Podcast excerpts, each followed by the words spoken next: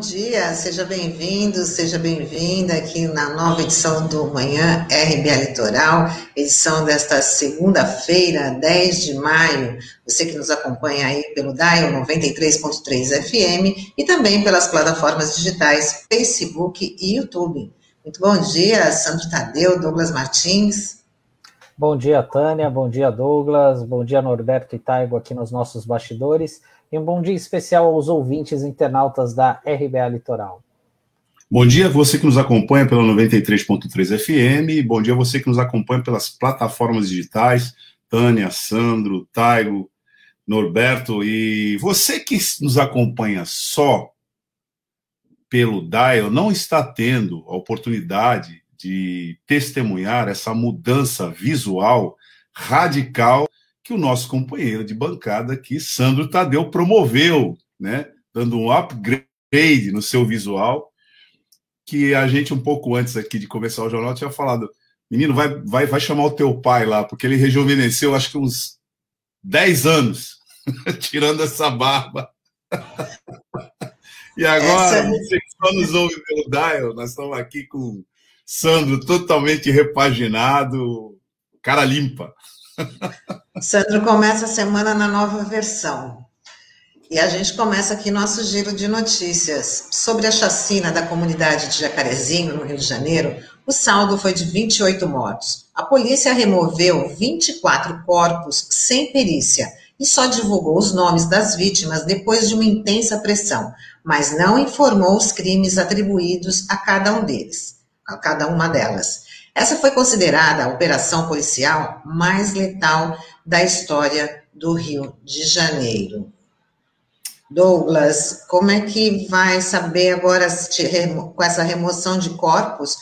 É impossível fazer, fazer uma perícia séria, né, que pode, que pode elucidar aí esse, esses assassinatos, essa, essa chacina é, Tânia, isso aqui não é um estúdio de Hollywood, não estamos acompanhando o CSI, né, que muita gente adora, né, acompanhar, que é aquela série que se torna atrativa pelos elementos científicos que comprovam cada crime, porque tem um mistério por trás, sua ciência ajuda a resolver. Não. Esse país é o país que mais mata ele tem números superiores, inclusive a países em guerra declarada. Né? E países que não têm guerra declarada, como o nosso, mas que têm guerras de fato, como o nosso, né, estão abaixo da gente na letalidade da vida cotidiana. O que se dá para dizer é, sobre Jacarezinho, Tânia, é o seguinte: são dois modelos possíveis de interpretação. Um é com o Estado e o outro é sem o Estado. Mas como assim com o Estado ou sem o Estado? O Estado faz parte desse negócio aí ou não? Esse negócio aí que eu me refiro é faz parte do crime ou não? É claro que você não vai conseguir entender se você não considerar que o Estado faz parte do crime, até porque é um princípio básico de que não existe crime organizado sem corrupção dentro do aparelho do Estado. Então, uma hipótese que é bastante razoável, né, para a gente entender o que aconteceu lá, é a guerra pela ocupação do território para o grande negócio milionário do tráfico de drogas, com participação de facções com ou sem farda. Esse é o problema. Então, uma hora a gente vai ter que encarar isso, porque a gente vive nessa ilusão de que é o crime organizado lá e o Estado da lei e ordem aqui combatendo o crime organizado lá. E se não for assim? E se o crime estiver também dentro do apoio de Estado, como é que faz? Aí você entende isso não como um fato isolado, mas como uma dinâmica. Para concluir, né, observando o que você apontou no início, que na sequência dessa chacina, porque isso foi uma chacina, você reunir pessoas que não têm mais capacidade de resistir né, e executá-las, até no Código Penal, isso figura como excesso, se você tivesse ameaçado por elas, excesso de defesa e aí você deixa de ser alguém que está exercendo uma legítima defesa para ser criminoso, para ser assassino. Porque você matou um agressor que já está é, contido. Então, para concluir, o que a gente tem que dizer aqui é que logo no começo você já percebe que isso não tem nada a ver com investigação criminal séria, com apuração criminal séria de crime, etc. Porque se você remove os corpos imediatamente após né, o término né, desse episódio, coloca eles no monte de saco e manda embora, ora, você acabou com todas as evidências que ali, na cena do crime, já poderiam dar o quadro de como as coisas aconteceram. Apesar de que, como está banalizado, como está normalizado, são inúmeros os depoimentos de moradores das comunidades dizendo como aconteceu e são inúmeras as evidências dos projéteis né, alojados nos corpos das vítimas que demonstram que a execução foi feita em muitas circunstâncias é, com a vítima já desarmada. Teve uma cena em que a mãe estava dizendo que o filho que tinha envolvimento com tráfico de droga teve né, se deslocou até o lugar para se integrar e estava conversando com a mãe no telefone que ia fazer isso. Depois não conversou mais. É, realmente é algo bastante complexo, né? Essa, essa situação do Rio de Janeiro, a questão da segurança, não é algo para amadores, porque a gente tem a questão da corrupção das polícias, a gente tem a presença das milícias também. É, enfim, é algo muito complicado e, e, que até é difícil de ser enfrentado, até mesmo pela classe política, né? E aqueles que se opõem é, têm dificuldades aí, tem uma vida totalmente complicada, né? Enfim, você perde toda a privacidade. A gente tem o caso do Marcelo Freixo, é, do Rio de Janeiro, deputado federal do PSOL. Nós tivemos a morte da Marielle Franco aí, que mais de dois anos até agora a gente não sabe, né? E essa operação do Rio, né, só para a gente relembrar, ela foi é, deflagrada por conta da suspeita do aliciamento de menores para o tráfico de drogas. Né? Das 21 pessoas investigadas, três foram presas nessa operação, três foram detidas e outras 15 é, não foram encontradas. Né? E só para é, destacar, né, a gente falou dessa quantidade de mortos, 28, né? É, mas esse número pode ser maior, porque eu estava vendo até uma entrevista é, de um representante da OAB do Rio de Janeiro, dizendo que 11 corpos ainda é, não, não tinham sido identificados, né? Então, essa, esse número tende a ser maior, né? Enfim, e é lamentável é, essa situação novamente em maio, né? Até porque a gente agora completam-se 15 anos nesse mês, né? Daqueles crimes de maio. A gente até trouxe a Débora aqui, né? Do movimento Mês de Maio enfim, é, deu uma tristeza, um triste episódio aí, capítulo da história aqui, é, aqui da nossa, do nosso estado também, e a gente não pode deixar de relembrar essa situação. E agora a gente vai falar pouquinho sobre a questão Sandro, das... só, só um, um, um detalhe que você lembrou aí, no dia 13 de maio, vai haver uma manifestação aqui em Santos, reunindo muitos coletivos, na porta do fórum, se não me engano, está marcado para o meio-dia, é, em protesto contra o terrorismo policial contra a população periférica.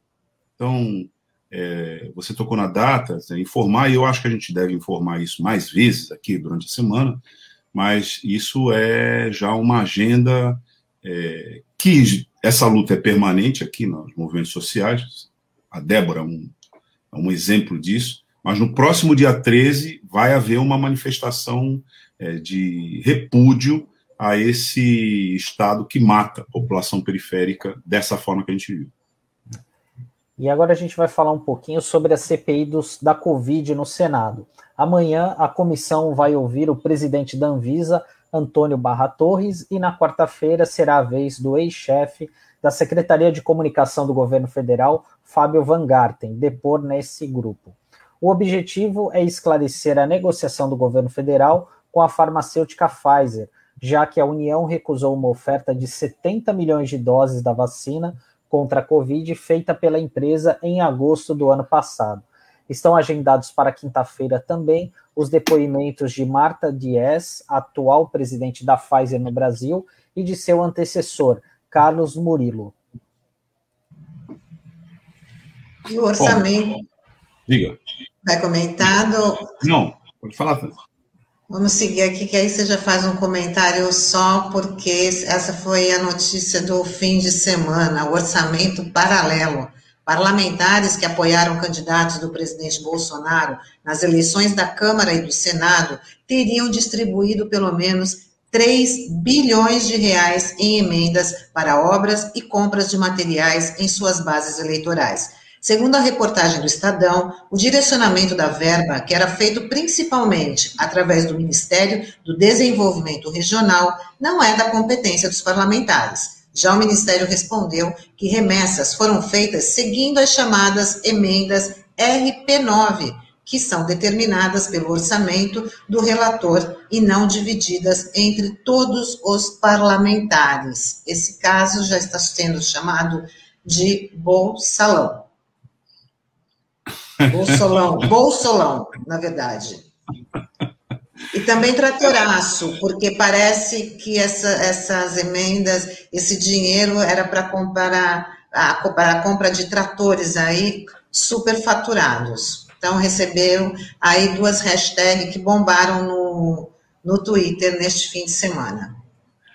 O tratoraço do Bolsalão. Tá. Eu acho que então nessa pauta aí de nomes né, antigamente tinha um programa que chamava Caceta e Planeta, que dizia, tinha um quadro sobre a Polícia Federal que falava que mais importante do que as operações da Polícia Federal era o marketing das operações, né? Então tinha um departamento de nomes espertos para as operações, que era altamente concorrida. Bom, vou dar minha contribuição aqui. A gente pode chamar isso de pedalaço, né? Porque a acusação fraudulenta que foi dirigida para depor a ex-presidenta Dilma Rousseff, honesta, íntegra, digna e altiva, que enfrentou toda aquela fraude, aquele circo, com a dignidade é, de uma mulher né, que fica na história né, para demonstrar como as mulheres são altamente corajosas e fortes, porque essa é a imagem, né?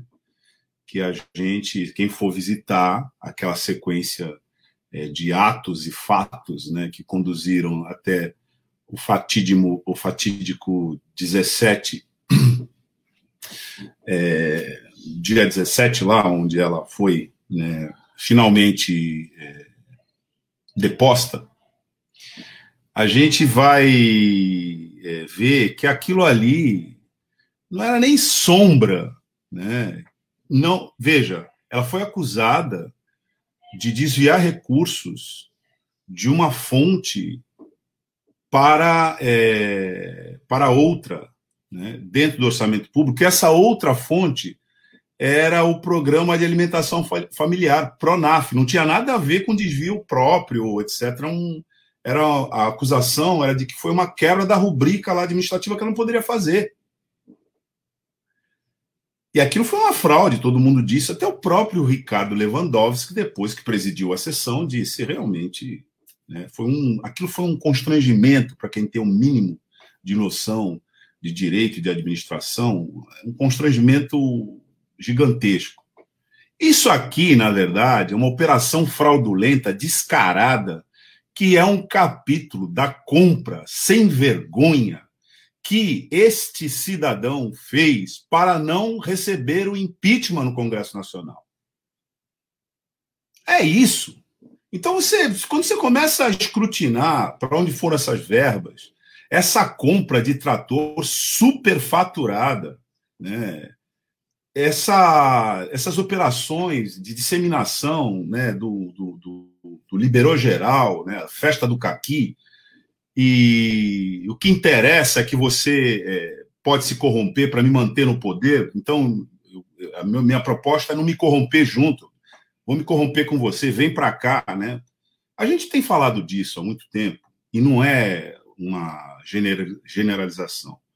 Uma das principais e mais podres instituições dessa república, apodrecida em muitos aspectos, né, é esse tal de centrão, que é esse grupo né, incrustado no parlamento, e é um grupo grande, e é um grupo ligado né, a poderosas eh, corporações econômicas, poderosos segmentos econômicos, que está lá para fazer eh, negócio e não lei. Esse grupo vai se autofinanciando através de práticas como essa. Porque quando você vê a tal da, da, da, da captura de uma parte do orçamento através dessas emendas parlamentares são transformadas nesse nessa dinâmica, né, numa operação toda ela fraudulenta, vai se fraudando cada episódio e o mínimo que se tem aí é esse da, do, do, do superfaturamento dos tratores, na compra de tratores, para que o sujeito lá na base dele irrigue né, esse sistema que vai mantê-lo é, é, perpetuamente no poder. Então, isso demonstra que se a gente não tiver uma reforma do Estado, a gente fala de reforma política, eles falam de reforma trabalhista, que na verdade não é reforma trabalhista, é confisco dos direitos sociais. Daqui a pouquinho a gente vai falar com, com, com o Pardal. Eles falam de reforma previdenciária, não é reforma previdenciária, é confisco das contribuições previdenciárias dos trabalhadores formais, né? E entrega de toda a previdência para eles próprios explorarem nesse esquema. O que a gente vê é o funcionamento é, prático disso. Né? A questão, Tânia, Sandro, é esse tratoraço né, bolsonarista, ou esse pedalaço, né, esse complexo de, de, de, de, de tramóias sobre forma de, de emenda parlamentar, derruba esse governo federal? É evidente que não. Ele é feito para manter esse governo federal. Então, acho que o mais importante quando a gente vai analisar alguma coisa desse tipo é se perguntar, a pergunta básica, né? Gente, por que, que isso está acontecendo? Está acontecendo. Esse é o esquema. Vamos dar nome a isso. Esse é o esquema de financiamento do bolsonarismo. É assim que ele é financiado. Que não se resume a esse esquema corrupto de financiamento. É evidente que o bolsonarismo tem o seu braço violento, que é isso que a gente acabou de falar antes. Até porque, na dinâmica da violência, apareceu logo de cara e depois sumiu. O Sandro falou isso aqui, inclusive. Falou da Marielle e, e, e, e, enfim, das vítimas, do terror das pessoas que mexem com isso, inclusive a imprensa. Né? Quando você se depara com um troço chamado escritório do crime, que também é financiado com dinheiro público. Mas especificamente, então é um complexo. As coisas não estão separadas umas da outra. Mas é para a gente entender quando você se perguntar, você que nos ouve aí pela 93.3 FM, ou você que nos acompanha pelas plataformas digitais, você se perguntar de onde vem o dinheiro para comprar uma mansão no Lago Sul? A 6 milhões de reais. Para um parlamentar que não teria condições de comprar isso. De onde vem é, o dinheiro para ter um complexo de negócios é, como esse que movimenta várias contas clandestinas de repasse de dinheiro público para uma central. No caso da família né, que está metida nesse esquema, a Central Queiroz. É uma conta milionária que passa por esquemas como esse também. Então, não é para comprar trator, viu, gente? É para é, impedir que a pauta do impeachment vá para frente. É esse o preço. E para encerrar, é, acho que é importante a gente dizer o seguinte: quem paga essa conta? A você que nos ouve, a você que nos acompanha pela, pelas plataformas digitais. Pense bem se você também não está pagando essa conta sem saber e sem querer, que é o mais importante. Não adianta você dizer, não, eu não quero, não tem nada a ver com política, não. Você pode não ter a ver. E é bom que você não queira ter a ver mesmo, porque enquanto você estiver dando dinheiro sob a forma de contribuição para manter esse esquema, isso é ótimo. É melhor você pensar que você tem que haver, tem que ver para defender né, o orçamento público decente, para você não ser vitimado por isso. E só para complementar, Douglas, essa reportagem foi feita pelo Estadão, por um colega nosso, Breno Pires, parabenizar ele por esse material.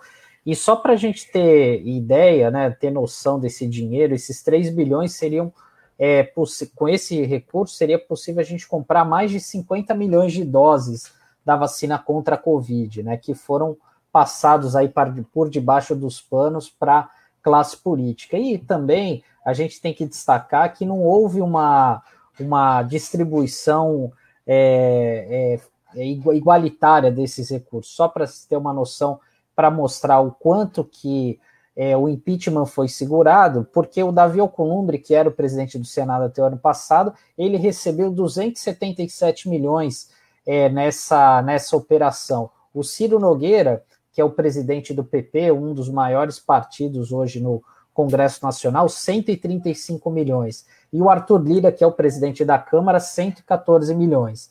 Que são pessoas chaves nesse processo, né?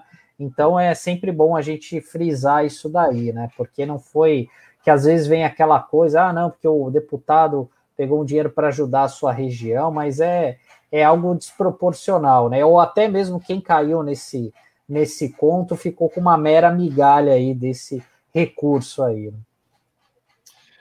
É, Taigo, é, vamos compartilhar aqui é, para ilustrar, né, o comentário feito aqui pelo pelo Sandro, a matéria do Estadão, né? Tá aí, ó. Você que nos acompanha pelas plataformas digitais, foi postada hoje às 5 horas da manhã pelo Breno Pires com o título Com Bolsonaro Codevasp incha e vira estatal do Centrão. E eu quero só passar o lead aqui para que é, o nosso ouvinte e internauta é, confira o que o Sandro acabou de falar, né? O esquema do presidente Jair Bolsonaro para controlar o Congresso foi além da criação de um orçamento secreto de 3 bilhões, como revelou o Estado, é, o Estadão, né, no caso jornal, Bolsonaro também expandiu e turbinou a Companhia de Desenvolvimento de vales, do, dos Vales do São Francisco e do Parnaíba, Codevasf, estatal loteada pelo Centrão. A gente acabou de falar ainda há pouco, né, Sandro, Tânia, né, que vai aplicar cerca de um terço desses recursos para a imposição de políticos que o controlam. Criada à época da ditadura para desenvolver as margens do velho Chico, a Codevasp tem uma história marcada por corrupção, e fisiologismo. É, neste ano conseguiu um orçamento de 2,73 bilhões. Na verdade, é um, é, um, é, um, é, um, é, um, exemplo dessa dinâmica, mas só para chamar atenção a esse detalhe, a questão não é quando a empresa é estatal, quando ela não é é empresa estatal, porque tem muita gente que tenta estigmatizar as empresas mantidas pelo Estado né, como a causa da corrupção, e a gente está vendo que o mercado é, privado de negócios é altamente corrompido também. Né? Então, não é essa a questão, mas é esse esquema que a matéria, como bem disse aqui o nosso é, querido Sandro, né? É, a matéria demonstra que existe um esquema de orçamento, né? um verdadeiro banco do Centrão em operação e andamento é, com esses fatos aí? Bom, agora é hora de chamar nosso amigo Sérgio Pardal, que vai trazer hoje para o nosso ouvinte internauta o tema sobre fatiamento de benefícios com aposentadoria e pensão por morte no regime previdenciário.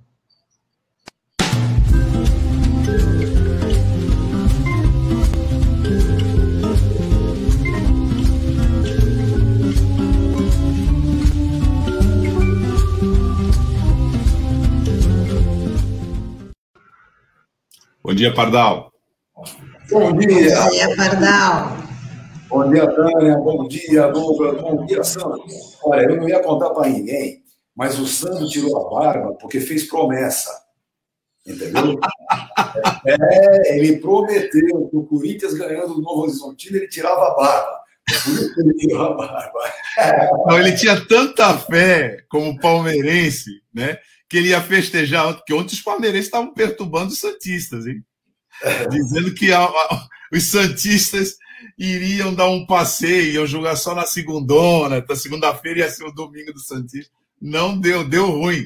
E acho que ele é. fez uma promessa assim, falou assim: eu boto aqui, corto minha barba se isso não acontecer. Não aconteceu, ele cortou. Ah, o clima era tenso ontem na cidade, viu? Olha, até umas, até umas 5h40 da tarde, olha, vou te falar. Sandro é um palmeirense roxo. Ontem é. torceu para o Corinthians como nunca na vida. Bom, mas vamos lá. É só uma coisinha rapidinho, Douglas. Veja, você falou da, da, da Operação Vingança, né? Essa do Rio de Janeiro, chamou Operação Vingança, né? O policial morreu primeiro, depois saiu metralhando. É, uma coisa que eu não vi ainda ninguém discutir muito, eu acho que era muito importante, era fazer um bom estudo de quem comanda, quem comandava e quem comandará é, a favela do Jacarezinho. Não é? Qual é a, a organização criminosa que mantém é, o, a, aquele, aquele espaço? Aí a gente vai ter uma discussão de verdade, aí a gente vai ter um entendimento claro do que está acontecendo no Rio de Janeiro. Bom, mas vamos falar do tal do. É o que, o que a gente falava, né, Pardal, antes, desse, do modelo de interpretação. Você pode interpretar isso como um fenômeno isolado lá, você pode interpretar isso como expediente de negócios para o controle do tráfico de drogas ali. E aí envolvendo é, a maior parte dos agentes que não estão localizados ali, mas estão fora dali. A história, veja, eu acho que seria importante estudar a história do Comando Vermelho e a história do que acontece depois. É, PCC, é, milícias, sabe? Era bom estudar a organização que aconteceu ali para a gente ter clareza do que está acontecendo no Rio de Janeiro. Jacarezinho não foi isolado. Essa é a questão. Não foi isolado, tá bem? Jacarezinho fez parte de todo um plano, de toda uma formação que eles fizeram. Não é qualquer coisa. Bom, mas vamos lá, vamos para a minha área. Pessoal, a coisa é bem simples mesmo. Havia uma discussão já nos tempos é, do tucanismo, lembra? Do neoliberal tucano? Então, já havia discussão ali. Os caras diziam, é um absurdo a acumulação de benefícios, aonde já se viu a pessoa receber sua aposentadoria e ainda receber a pensão pela morte do cônjuge. Eles tentaram tirar isso. Eu me lembro muito bem, FHC soltou uma medida provisória que a molecada chamava de MP Mata Viúva. A medida provisória trazia uma mudança na lei dizendo assim: não pode receber os dois. Ó, ainda permito que receba o maior, tá bom? E o menorzinho você abre mão. Acontece que a tecnocracia planaltina, como dizia meu velho mestre Miguel Fernandes, que não sai lá é, é, do Planalto, estava discutindo as coisas do campo numérico. Então, se é no campo numérico, você tem que receber a aposentadoria efetivamente a contribuição que você fez. É a média contributiva de toda a sua vida. Ninguém sobe na vida. Então, se isso tinha essa base numérica, então é claro que eu não poderia proibir a acumulação de benefícios que provêm de contribuição diversa. É aquela historinha. A aposentadoria provém das minhas contribuições e a pensão por morte das contribuições da falecida esposa. Então, é assim que a coisa funciona. E o contrário também, o falecido esposo. Ou seja, é, é, a conjugação, a, a, a, o recebimento conjunto dos dois benefícios acontecia porque tinham origens diferenciadas. E aí eles não tiveram capacidade de manter, a MP Mata Viúva caiu e as coisas continuaram. Bom, acontece, pessoal, que as coisas continuaram daquela pior forma possível, não é? Nós tivemos grandes violências contra a pensão, não vou nem mais tocar no assunto que na última semana a gente já falou é, da, da Leopoldina, né?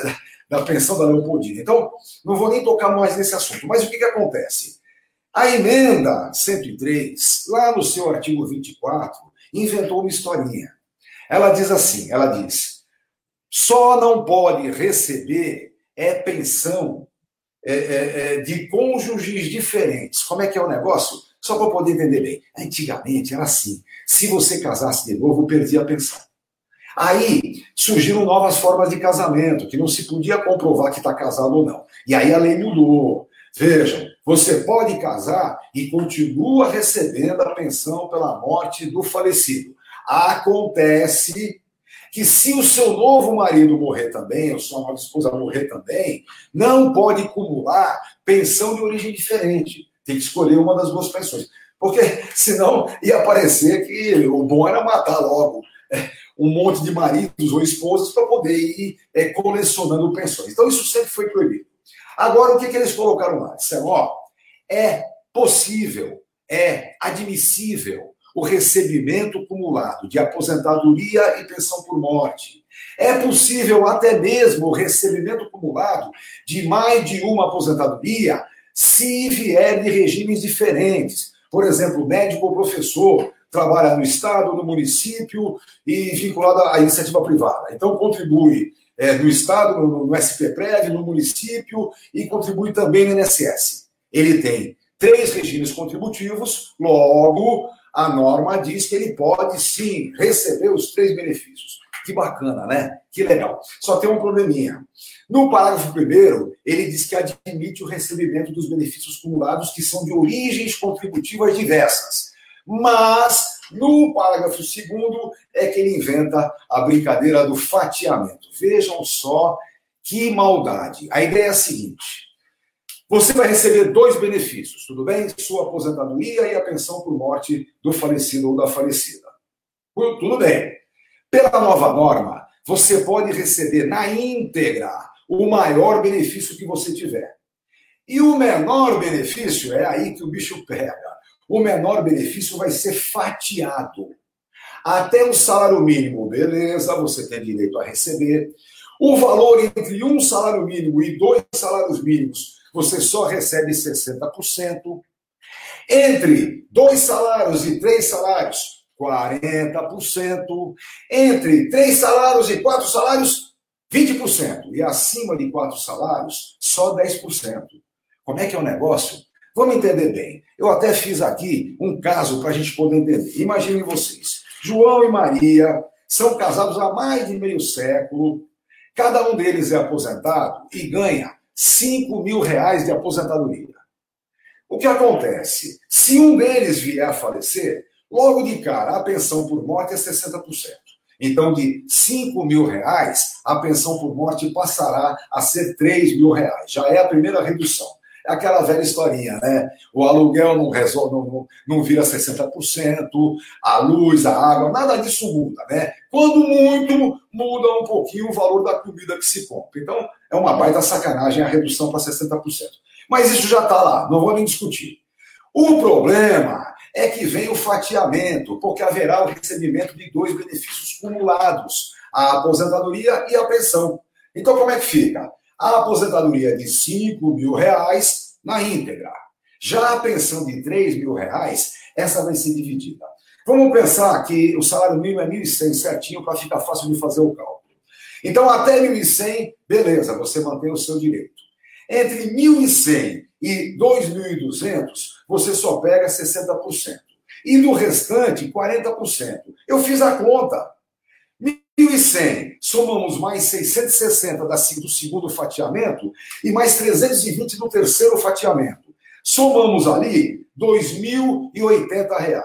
Então, vejam só o que é que mudou. Enquanto até o dia 12 de novembro de 2019, com o falecimento de um dos dois, o sobrevivente receberia a totalidade da sua aposentadoria, 5 mil, e a totalidade do que era a aposentadoria do falecido, 5 mil também. Como o falecimento só foi acontecer depois da promulgação da emenda 103, já mudou a base de cálculo de 5 mil para 3 mil e ainda por cima, com a redução do fatiamento, vai ficar por volta de 2 mil reais. Alguém vai falar, pô, mas você também está pensando só nos ricos, não é? Os que ganham 5 mil de aposentadoria são os ricos. Primeiro lugar, não vamos cair nessa esparrela, não é verdade. Quem ganha 5 mil de aposentadoria realmente está é, tá numa posição bastante primorosa na situação que o Brasil está hoje. Mas dizer que isso é fortuna é sacanagem. Fortuna são aqueles que ganham milhões, não pagam porcaria nenhuma e não dependem nem de aposentadoria e nem de pensão por morte. Então, essa é uma das coisas que está acontecendo. Esse fatiamento é uma maldade sem fim. vai pegar bastante servidores públicos, vai pegar bastante gente que recebe mais de uma aposentadoria. Por exemplo, o médico ou o professor. O professor leciona de manhã, de tarde e de noite. Na hora que ele for se aposentar, ele tem um benefício na íntegra e os outros dois fatiados bonitinho. Realmente é um dos grandes absurdos que foram aprovados. É, só para a gente não ser muito, muito, muito pessimista, eu gosto de lembrar uma coisinha. Só porque a mobilização do Brasil inteiro foi grande, foi mantido o seguro social. Ele não foi desmontado e privatizado como queriam esses fascistas que estão no poder. Não tendo isso acontecido, ainda sobra para a gente bastante para brigar é, é, em cima do que restou. Né? Vamos brigar ainda pelo retorno de pensão por morte com dignidade e para acabar com essa palhaçada. Lembrar sempre, pessoal, o que efetivamente garante o seguro social dos trabalhadores é contrato de trabalho formal. Entendeu? É o contrato de emprego ou de prestação de serviço. Esse sim, é isso que garante o seguro social brasileiro. O resto é tudo mentira. O resto que eles querem fazer é destruir a economia nacional. E INSS é um dos maiores distribuidores de renda que o Brasil já foi. E vocês sabem, né? Só gasta dinheiro nesse momento quem precisa. Não adianta dar dinheiro para os ricos, porque eles vão mandar para a Suíça. Tem que dar dinheiro é para quem precisa comer, vestir, ter casa. É para esses que a gente tem que dar dinheiro. Porque esses vão gastar de verdade. É assim que se faz economia é, efetivamente correr. É isso, pessoal. É verdade, Pardal. É, a, semana, a semana passada foi a dona Leopoldina, hoje foi o casalzinho João e Maria, e com isso a gente vai aprendendo aí didaticamente como o Pardal coloca essas questões aí tão importantes, né, na, comendo aí o dinheiro da, da, da população, né, Pardal? É, esses são os absurdos que acontecem, né, e, e veja, eu estou brigando sobre isso há muito tempo, inclusive nos bons governos a instituição chamada INSS precisa ser revivida. Ela é uma autarquia, ela tem CNPJ próprio, ela responde em nome próprio, ela não depende da União nem para responder judicialmente. Então, é bastante evidente que ela tem que ter a sua estrutura. É, foi sendo destruída pelo neoliberalismo, a gente precisa recompor. É aquilo que a gente tem falado sempre, Tânia. Reconstruir o Estado democrático de direito exige a recomposição do direito social. E não é só aqui, não, é no mundo todo. É, a pandemia mostrou para a gente o quanto o direito social é importante para a manutenção da civilização. Com certeza, Pardal. Queria te agradecer, desejar aí uma ótima semana e a gente te aguarda na semana que vem. Muito obrigada. Valeu, valeu. Um grande abraço para todo mundo. Até semana. Tchau, tchau. Tchau, Pardal. Até segunda. Valeu. Bom, Sandro, e agora, a gente continua com a nossa série de, de entrevistas sobre a violência e exploração sexual infantil, cujo Dia Nacional de Combate é no próximo dia 18. E a nossa entrevistada de hoje é a psicóloga Raquel Coelar, coordenadora do Serviço Especializado de Abordagem Social a Crianças e Adolescentes da Prefeitura de Santos.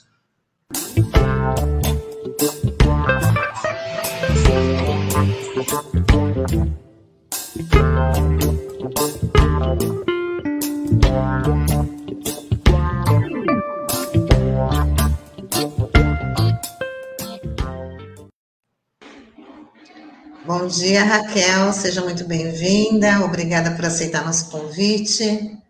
Bom dia, Tânia. Obrigada a vocês, né, por esse espaço. E bom dia, Sandro. E bom dia a todos que estão nos escutando. Sim.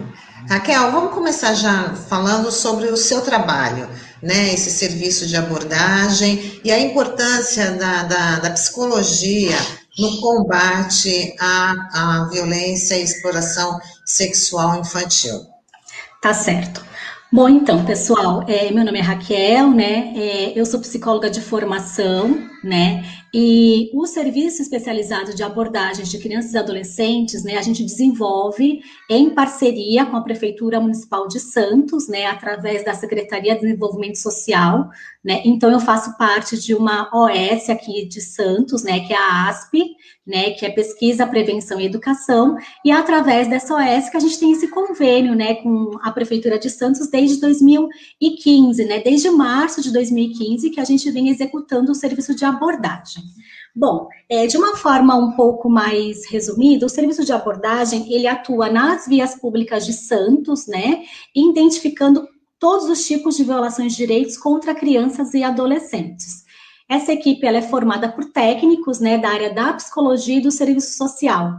E é importante dizer, né, que nesse cenário aí, né, de pandemia, né, que não tem como a gente não deixar, né, de falar sobre esse cenário, sobre essa crise sanitária, a gente vem identificando números bastante significativos de crianças e adolescentes nas vias públicas. E aqui eu faço recorte, né, ainda que não seja é, a temática da violência sexual, mas eu faço recorte para a questão do trabalho infantil, que é uma das violações de direitos, né? E se a gente for falar sobre a exploração sexual de crianças e adolescentes, acaba sendo uma das piores formas de trabalho infantil e de violação de direitos, né? Então, esse trabalho, ele se dá, né, de, de, é, tipo, de forma continuada, de forma programada, e a gente cria vínculos, então, né, com essas crianças, esses adolescentes e as famílias, para que a gente possa incluí-los na rede de proteção, né? O grande objetivo desse trabalho é identificar essas situações para que essas crianças, adolescentes e famílias possam ser acompanhadas, né, até então pelo sistema de garantias de direitos, né? E por que, que a gente fala sistema, né, Tânia e Sandro? Porque é um sistema que ele deve operacionalizar de uma forma é, harmônica, é, numa sintonia para que essas violações elas possam ser reduzidas, elas possam ser amenizadas e elas possam ser acompanhadas e cuidadas, né?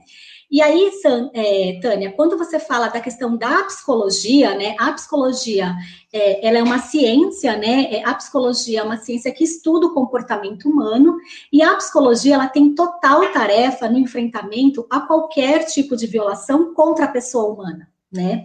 E aqui eu faço recorte, né, é, sobre é, a importância desse momento, Tânia e Sandro, da gente poder falar, né, da gente poder trazer à luz, né, a gente só consegue enfrentar alguma questão, alguma problemática quando a gente traz à luz, quando a gente traz é, a gente tira né, da questão do silêncio, a gente tira da questão da escuridão.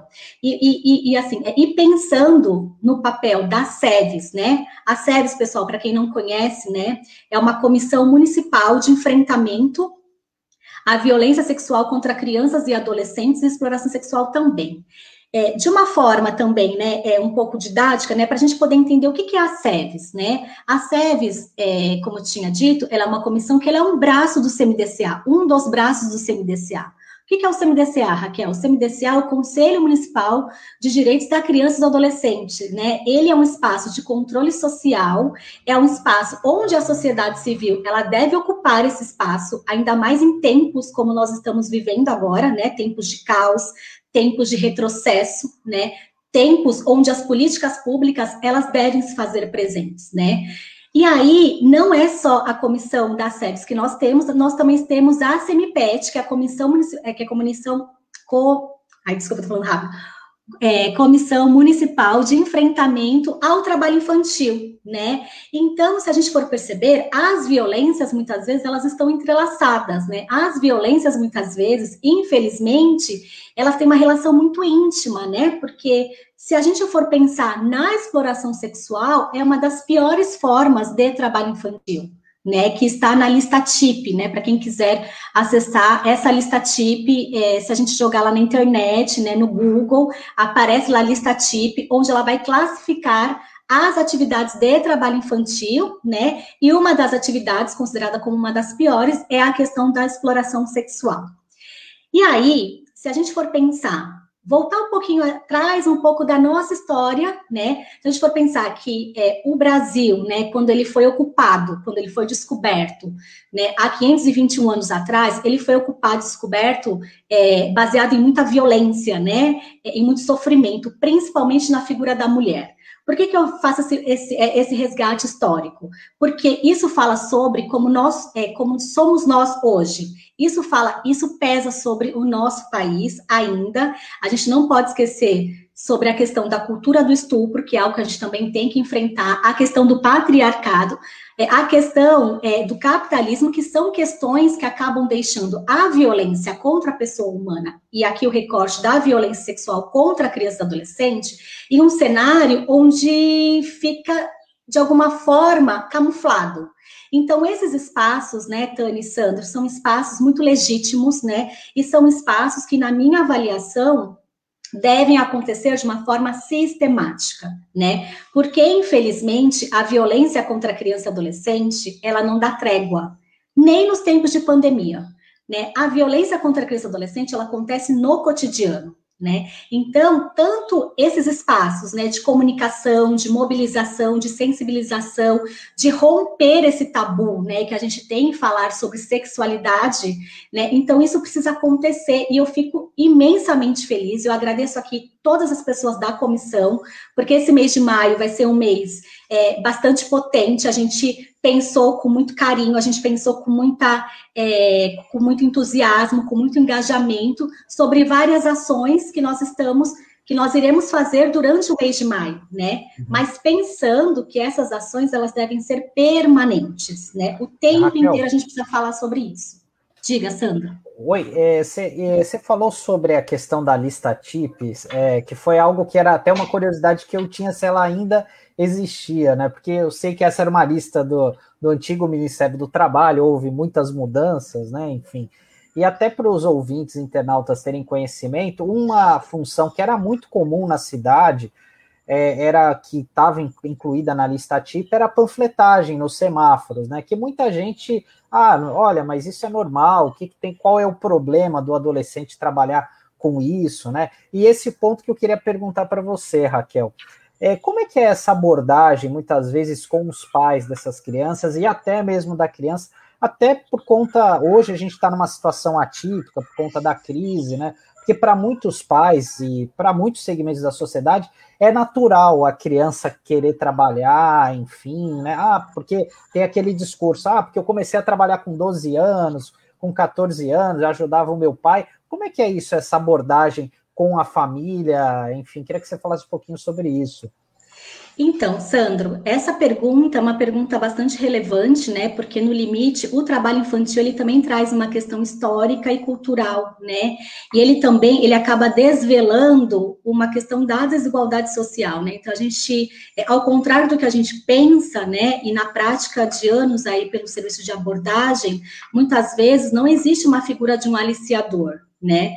É, Existem alguns casos? Sim, existem, mas na maioria das vezes a gente vê aí crianças e adolescentes e famílias, né, que são desprovidas economicamente, né, que têm situações é, onde é, a questão, a gente não pode esquecer de que nós estamos falando de um país que é o nosso, é, o nosso país é o país da informalidade, né? Então a gente também precisa pensar e refletir sobre essas questões, né? Por que, que uma criança, um adolescente precisa né, estar na condição de trabalho infantil, seja fazendo panfletagem, seja vendendo as suas balas.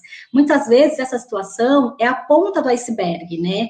É a ponta de um iceberg de uma ausência, muitas vezes, do Estado enquanto é, garantidor de direitos, né, de políticas públicas eficazes. Então, é, o intuito né, do serviço especializado de abordagem é trazer à luz essa criança, essa família para a rede de proteção, para que ela seja acompanhada e para que, assim, os serviços, é, os serviços especializados, né, que fazem esse atendimento, poder olhar para essa dinâmica dessa família para poder entender e compreender o que está acontecendo, né?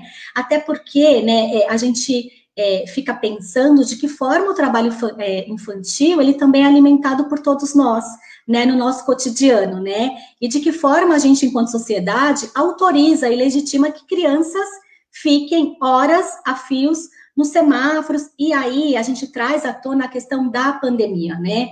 A pandemia, ela trouxe o fechamento de espaços que são espaços protetivos, né? Que são espaços onde a criança, muitas vezes, o adolescente, eles estavam mais seguros e mais protegidos, né?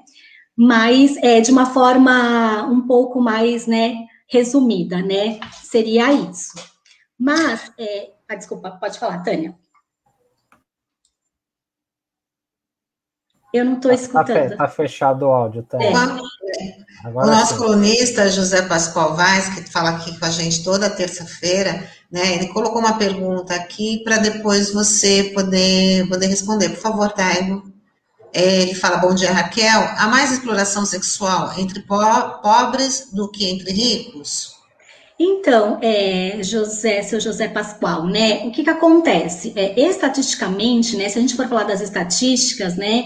É, a gente ainda tem uma lacuna muito grande em relação aos dados, né? O que pode acontecer é a subnotificação, né? Claro que a gente sabe que é, a desigualdade social e a pobreza, ela acaba sendo um terreno fértil para todas as violências, né?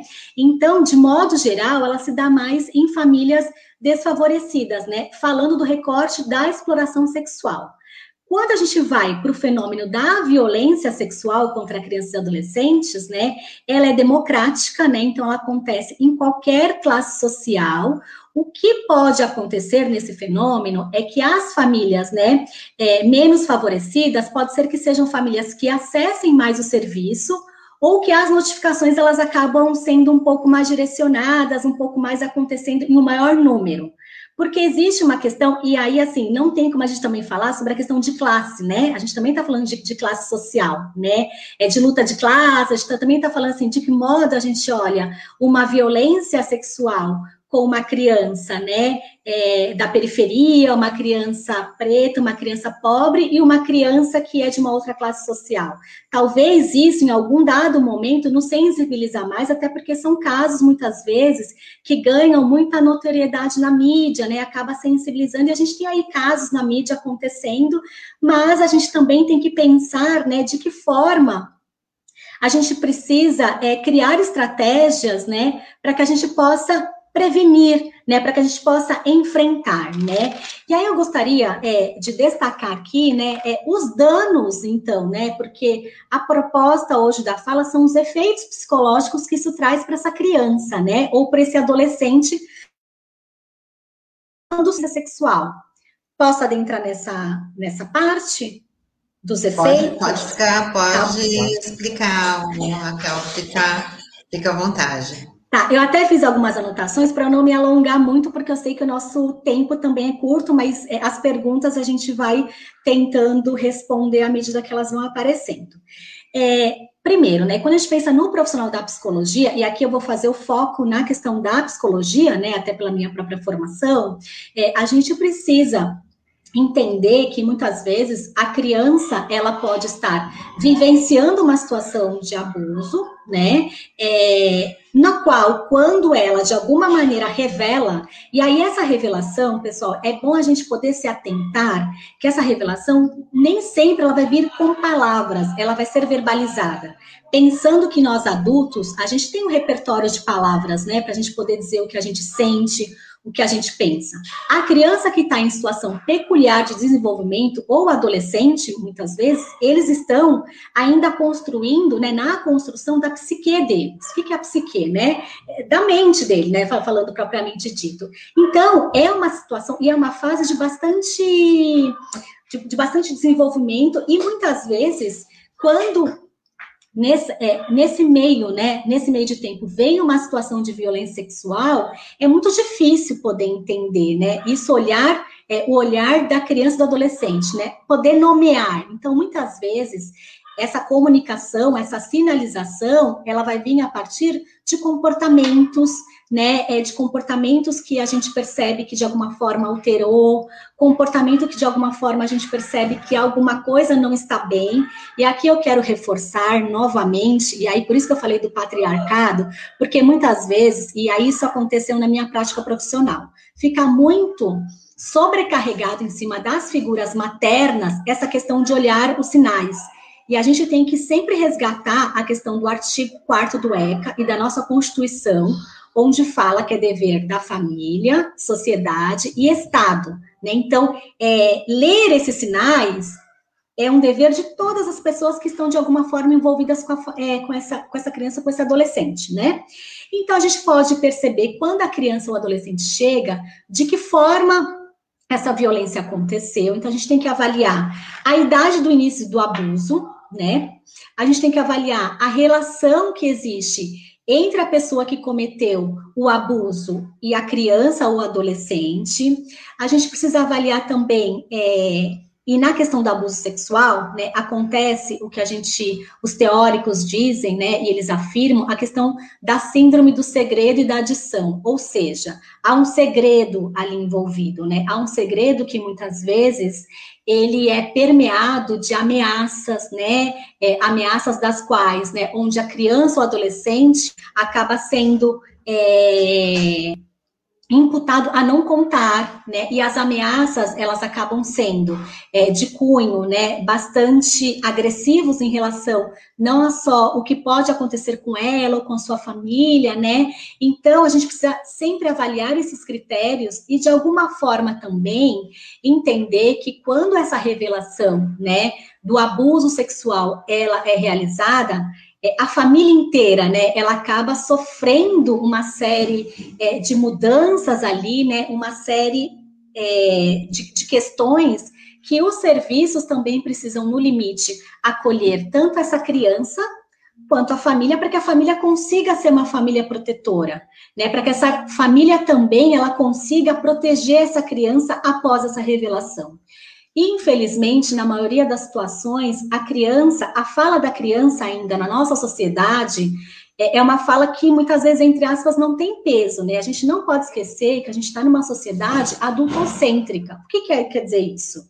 Que a fala do adulto muitas vezes tem um peso maior ainda em relação à fala da criança, né? Então, é muito comum quando a criança consegue de alguma forma sinalizar, seja nomeando, seja falando, que algumas pessoas questionem essa criança e falem, mas você tem certeza que isso aconteceu? E aí, a gente também precisa separar um pouco, assim, o que é violência intrafamiliar, né? E a violência intrafamiliar acontece dentro da família, né? E a extrafamiliar é fora da família. Quando a violência acontece fora da família, muitas vezes os responsáveis, eles conseguem dar é, andamento no processo judicial de responsabilização, até porque o agressor é uma pessoa fora da família. Agora, quando esse, esse agressor, essa pessoa que cometeu essa violência é dentro da família, ela acaba, essa violência, mobilizando todos os membros, né? E aí que fica a situação muito complexa, né? Essa criança, ela precisa ser acreditada, essa criança, ela precisa ser acolhida, né? E os desdobramentos que vai acontecer, né, depois, né, e aí a gente tem na próxima semana a doutora Flávia, né, que vai falar de uma forma, assim, excepcional sobre a questão da responsabilização, ela precisa acontecer, né, mas é, essa criança, ela precisa ter figuras de apoio, ela precisa ter figuras protetivas, né? Porque imaginem só vocês, né, passar por uma situação de violência, né, e de alguma forma, na cabecinha delas, dessa criança adolescente, se sentirem culpadas por isso. Né? É muito difícil para uma criança, para um adolescente, quando sofre, é, quando sofre uma violência intrafamiliar, entender que essa pessoa, que ora é uma pessoa boa, ora é uma pessoa carinhosa, né? Também é uma pessoa que agride sexualmente, né? Então, fica uma situação muito ambígua. Por isso que muitas crianças e adolescentes, é, naquele momento, até eles conseguirem entender que aquela situação é uma situação de violência, muitas vezes leva um tempo. E por isso, pessoal, que os espaços protetivos, e aqui eu vou é, enfatizar a escola, o contexto escolar, né? Ele é de suma importância, né? Por isso que a gente fala tanto da prevenção nas escolas, por isso que a gente fala tanto que a gente precisa instrumentalizar as nossas crianças para que elas possam reconhecer quando tem uma atividade muito bacana, né? Que fala sobre o toque bom e o toque mal, né? Quando ela consegue identificar, né? Então, é de extrema importância, né? Que a gente consiga falar com a criança, claro, numa linguagem clara, acessível, né? Que ela consiga, de fato, entender, né? Então, os danos psicológicos, eles precisam ser é, sempre cuidados, né, de uma maneira terapêutica, né, então a gente vê aí que muitas pessoas, né, às vezes na idade adulta, quando vão procurar a psicoterapia, é, infelizmente, elas trazem alguns relatos né, de violência na primeira infância, né, de violência, seja ela física, psicológica, né, e também trazem a vivência da violência sexual. Né, e não são poucos os relatos né, de pessoas adultas que verbalizam que lá no passado elas tentaram falar isso para alguém, elas tentaram comunicar e de alguma maneira elas não foram acreditadas, né? Então a gente precisa saber, a gente precisa priorizar de que forma a gente está cuidando da saúde mental das nossas crianças, né? De que forma a gente está atento para esses sinais, né? De, de, que forma a gente não pode excluir que a violência sexual no nosso país, infelizmente, ainda ela é bastante significativa e acontece sim, ainda mais agora, né? Se a gente for pensar na questão da pandemia. Ô, Raquel, é, você até no começo você chegou a comentar que é, houve até um aumento né, de casos né, aqui na cidade. Você sabe, saberia dizer se, se o Cevis e até o CMPET tem algum levantamento para mostrar se houve aumento de registros de casos de trabalho infantil, de exploração sexual contra crianças e adolescentes? E, e até porque a gente já está chegando no final, queria tirar uma outra dúvida. A gente tem o nosso IML fechado há mais de um ano. E a gente sabe o quanto é complicado, né? Você ter que levar qualquer adulto em ML para fazer algum exame, enfim, e para uma criança ainda mais. Como é que está isso hoje com o ML fechado? A prefeitura tem dado suporte para levar as crianças até o IML de Praia Grande para fazer esses exames, enfim. Como é que está isso hoje? Então, vou falar primeiro sobre a questão do aumento dos números, né? É, a gente não tem esses números totalmente compilados, né? Até porque a gente percebe aí que a rede escolar, né, ela acaba sendo uma grande notificadora, né? Então, aqui a gente também não pode esquecer sobre a questão da notificação. É, a palavra denúncia, muitas vezes, ela carrega um ranço, onde a pessoa, muitas vezes, ela se sente na obrigação de saber se realmente aquela situação aconteceu, né? Por isso que é, eu acabo trocando a palavra denúncia por notificar, né? Então, é, a gente precisa notificar qualquer situação suspeita de violência sexual, né? Ou de qualquer tipo de violência, mas aqui a gente está fazendo recorte da violência sexual contra crianças e adolescentes, né? Então, é, existe um mito aí, né, que a gente também precisa desconstruir, falar sempre, né, de que a pessoa não precisa ter certeza de que aquela situação esteja acontecendo, né? É, eu, enquanto é, eu, enquanto trabalhei na linha de frente no atendimento, né, quando chegava algum caso que era suspeita e a gente acompanhava e via que, de repente, aquela suspeita não era não era real, é, a gente ficava, entre aspas, tão aliviado porque não aconteceu, né? É, então a gente não pode é, apostar de que, de repente, ai, é, eu não tenho certeza, né? A gente precisa sempre notificar. E aí, é, eu volto a falar sobre a notificação, quanto acontece a subnotificação e quanto algumas notificações elas acabaram não mais acontecendo, né? Então, esses números reais a gente não tem. O que a gente tem de dados um pouco mais oficiais, e aí é um pouco mais abrangentes, né? São dados da Unicef e da ONU que aponta que as violências contra a criança e adolescente é, aumentou significativamente, né? Só que a gente ainda não tem dados compilados. A gente também precisa, né? As políticas públicas elas também precisam trabalhar em cima disso para o enfrentamento. A SEVES, ela tem feito, né? Ela vai é, a partir a SEVES e a Semipet, é, vai fazer uma oficina, né?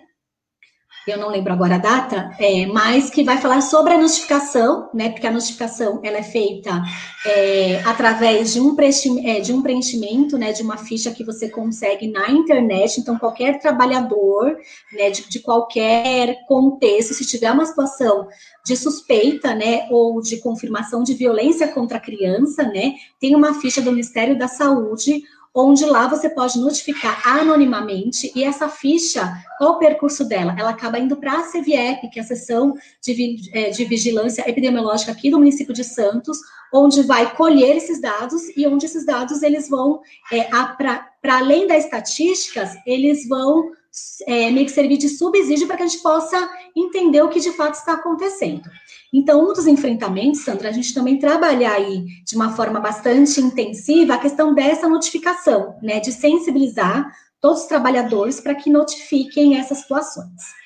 Bom, em relação à questão do ML, Sandro, é, a SEVES, ela tem se debruçado em relação a essa situação desde o ano passado, né, porque é uma situação que vem acontecendo desde o ano passado, né, pelo fechamento, então a gente também não está falando só do recorte, né, de crianças e adolescentes que sofrem algum tipo de violência, mas sim de, de qualquer munícipe, né, é, de modo geral, né, o CMDCA também está acompanhando a situação, né, junto com o Ministério Público, e talvez a gente consiga aí ter alguma resolutividade para que o ML de Santos ele volte a funcionar, né, e a gente consiga aí não ter mais situações onde pessoas têm que se deslocar até Praia Grande. Raquel, queria agradecer muito a sua participação aqui na nosso Manhã RBA Litoral, esse, essa com certeza é uma pauta muito importante. Você trouxe informações assim relevantes de como funciona o serviço, né, para a sociedade também ajudar a, nesse trabalho aí de combate à, à violência e à exploração sexual infantil. Eu queria que você fizesse suas considerações finais e falar aqui para o nosso ouvinte que a gente conversou com a Raquel Coelar, coordenadora do Serviço Especializado de Abordagem Social a Crianças e Adolescentes da Prefeitura de Santos. Por favor, Raquel. Então, fazendo as minhas considerações finais, aqui eu vi que alguém colocou, né, que dia vai, vai ser dia 27 de maio que vai acontecer essa oficina com os trabalhadores da educação, ó, dia 27 de maio para a educação, né, que eu não lembrava de cor, né, mas em maio, né, a SEBS, então, ela vai promover uma série de ações, né, então as minhas considerações finais, ela vai, pro, ela vai no sentido, né, da gente ocupar o espaço, né, tanto da SEBS, quanto da CEMIPET, quanto do CMDCA, que é um espaço de controle social social, é um espaço onde esses temas, né, que são afetos à infância, né, a questões de violações de direitos, né, contra a criança e adolescente, são abordados. Então, é importante a participação de todos, né, então aqui eu faço um apelo para que as pessoas ocupem, porque é uma causa, né, é uma causa de extrema importância, e a gente tem aí vários colaboradores, né, que se desdobram para que a gente atue sempre nessa militância, né, e aqui é, eu faço meu agradecimento, né, por esse convite, por esse espaço, né, disponibilizando o serviço de abordagem, né, que nós estamos nas vias públicas, né, atuando de maneira contínua. Agradeço também o espaço é, que a ASP também me, ela me proporciona enquanto trabalhadora aí durante anos que eu estou nessa instituição, tipo, nessa ONG, e aí eu sempre, a gente está sempre ocupando é, esses, é, o espaço tanto da SEDES quanto da CEMIPET. Ok, Raquel, ah, não, muito obrigada. José, é outra coisa. É, Obrigada foi, a você. O, tempo passa, é, o tempo passa, imagina, o tempo passa muito rápido, né? A gente acaba falando aqui das principais né, das principais situações. E aí eu quero reforçar a página da comissão, né, que é no Facebook, né? A gente também tem uma página no Instagram, onde a gente divulga as nossas reuniões que acontecem mensalmente, agora de forma remota. E aí lá tá o link, tá todas as ações que a gente acaba fazendo, não só no mês de maio, mas ao longo do ano. Tá uhum. bom? Então, Raquel, acho que é isso. Só, só o último recado para notificar casos de suspeita de trabalho infantil, tem algum telefone, algum e-mail para o ouvinte internauta saber? Então, é, situações de trabalho infantil e de violações de direitos nas vias públicas contra a criança e adolescente, a gente pode assinar 153 tá? 153, né? É um canal direto onde o serviço de abordagem ele é contactado e aí esse atendimento é feito nas vias públicas, incluindo sábado, domingo, feriados, pontos facultativos. A gente também não pode esquecer aqui de mencionar, e peço desculpas que eu não tenha mencionado lá no início, o papel dos conselhos tutelares, né? Órgão que compõe o sistema de garantia de direitos. Então, também o conselho tutelar é um espaço onde a gente precisa também estar apropriado, né? Se alguma pessoa tiver alguma situação, alguma suspeita nós, é, nós também temos o Disque 100 também, então a gente aí tem vários canais de denúncia, e sempre lembrando, né, de que é dever da sociedade, do Estado e da família para que a gente possa proteger e garantir os direitos das nossas crianças e adolescentes. Uhum. Tá Muito obrigada, Raquel. Obrigada a vocês, semana para você bom, bom trabalho. A gente já está colocando aqui na nossa Ótimo. telinha os canais de, de, de, atendimento e até uma próxima oportunidade, tá bom? Obrigada, gente. Adorei estar com vocês. Um abraço. Nós também. Tchau, Raquel. Tchau, tchau. Obrigado pelas informações. Tchau. Bom, e antes da gente encerrar aqui nosso Manhã RB Litoral. Vamos chamar o Donald Verônico para falar sobre as novidades do Arte Bancada, que hoje, segunda-feira, é dia de Arte Bancada. Bom dia, Donald, tudo bem? Bom dia, Tânia, bom dia, Sandra, estão me ouvindo bem? Sim. Sim, tudo bem, bom dia. Tudo bem, e vocês? Tudo bem, estamos aqui na expectativa para saber quem vem hoje no Arte Bancada. Hoje nós temos a professora Nina. Tem o vídeo aí dela, Taylor? Tá aí os vídeos dela. Professora Nina. Sou professora Nina, sou profissional de educação física e atuo na área de academia. Segunda-feira, dia 10, 5 e meia da tarde, no programa Arte Bancada, transmitido pela rádio RBA Litoral 93,3, estaremos conversando sobre os benefícios do exercício físico na pandemia. Espero vocês. Até lá!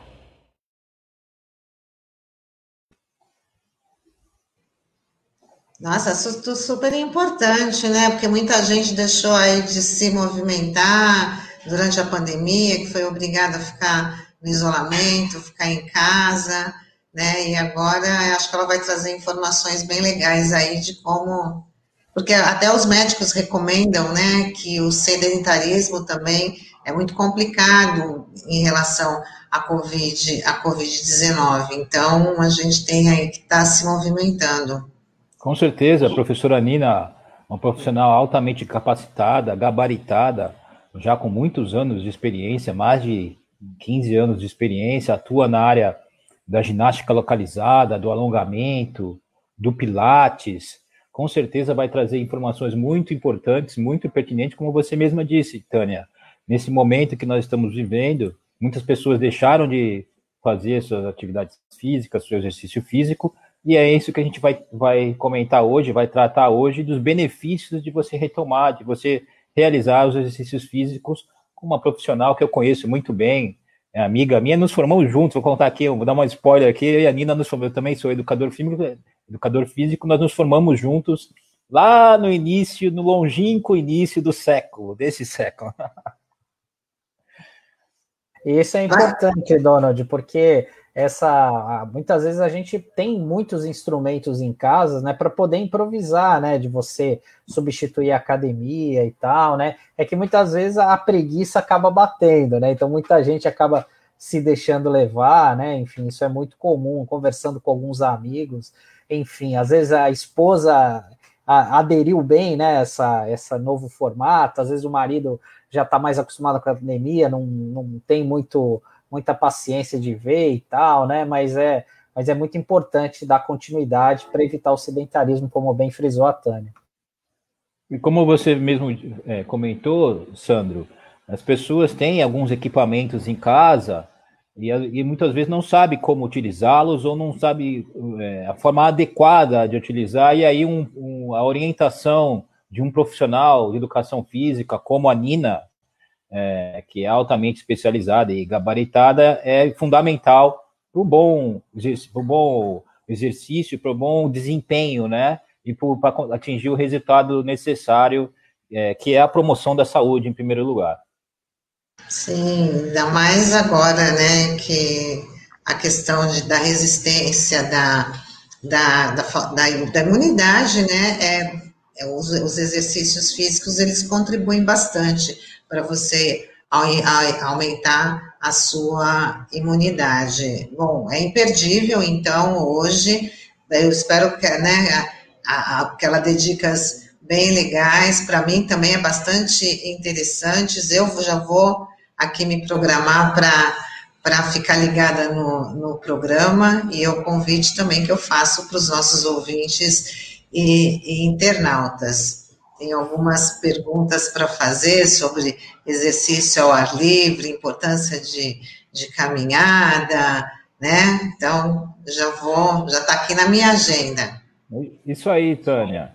As pessoas são incentivadas a participar, a gente está sempre ali interagindo no chat, vê. Então, todos, todos e todas convidadas para hoje à tarde, está aí na tela, às 17h30, Arte Bancada Imperdível com a professora Nina. Tá bom, Donald, muito obrigada, bom dia. Até mais. Tá, tchau, bom tchau. programa para vocês, tá? Tchau, Donald, até mais. Tchau. Bom, antes da gente encerrar aqui, Sandro, dá uma prestação de serviço sobre vacinação né, que hoje a vacinação contra a Covid em Santos atende um novo público. Ela será vez para ela será para as pessoas com síndrome de Down com mais de 18 anos, transplantados e em pacientes com terapia renal substitutiva, quem faz diálise, né? Este público será imunizado com a vacina Oxford AstraZeneca. Então essa semana começa com um atendimento para essa parcela da população. É e aqui a gente notícia. Sim, e acho que não, não só em Santos, também na, nas outras cidades da, da região já é uma determinação do governo do, do estado. Então, é só procurar uma das unidades de saúde, não esquecendo de levar o documento com foto, a identidade e o comprovante de residência. Então, a gente termina por aqui a nossa edição do Manhã RBA Litoral desta segunda-feira, 10 de maio, e a gente está de volta amanhã. Agradeço aí a companhia, a interação dos nossos ouvintes, dos nossos internautas. Muito obrigada. Tchau. Tchau, Tânia. Até amanhã. Até amanhã. A Rádio Brasil Atual Litoral é uma realização da Fundação Setaporte apoio cultural do Sindicato Setaporte.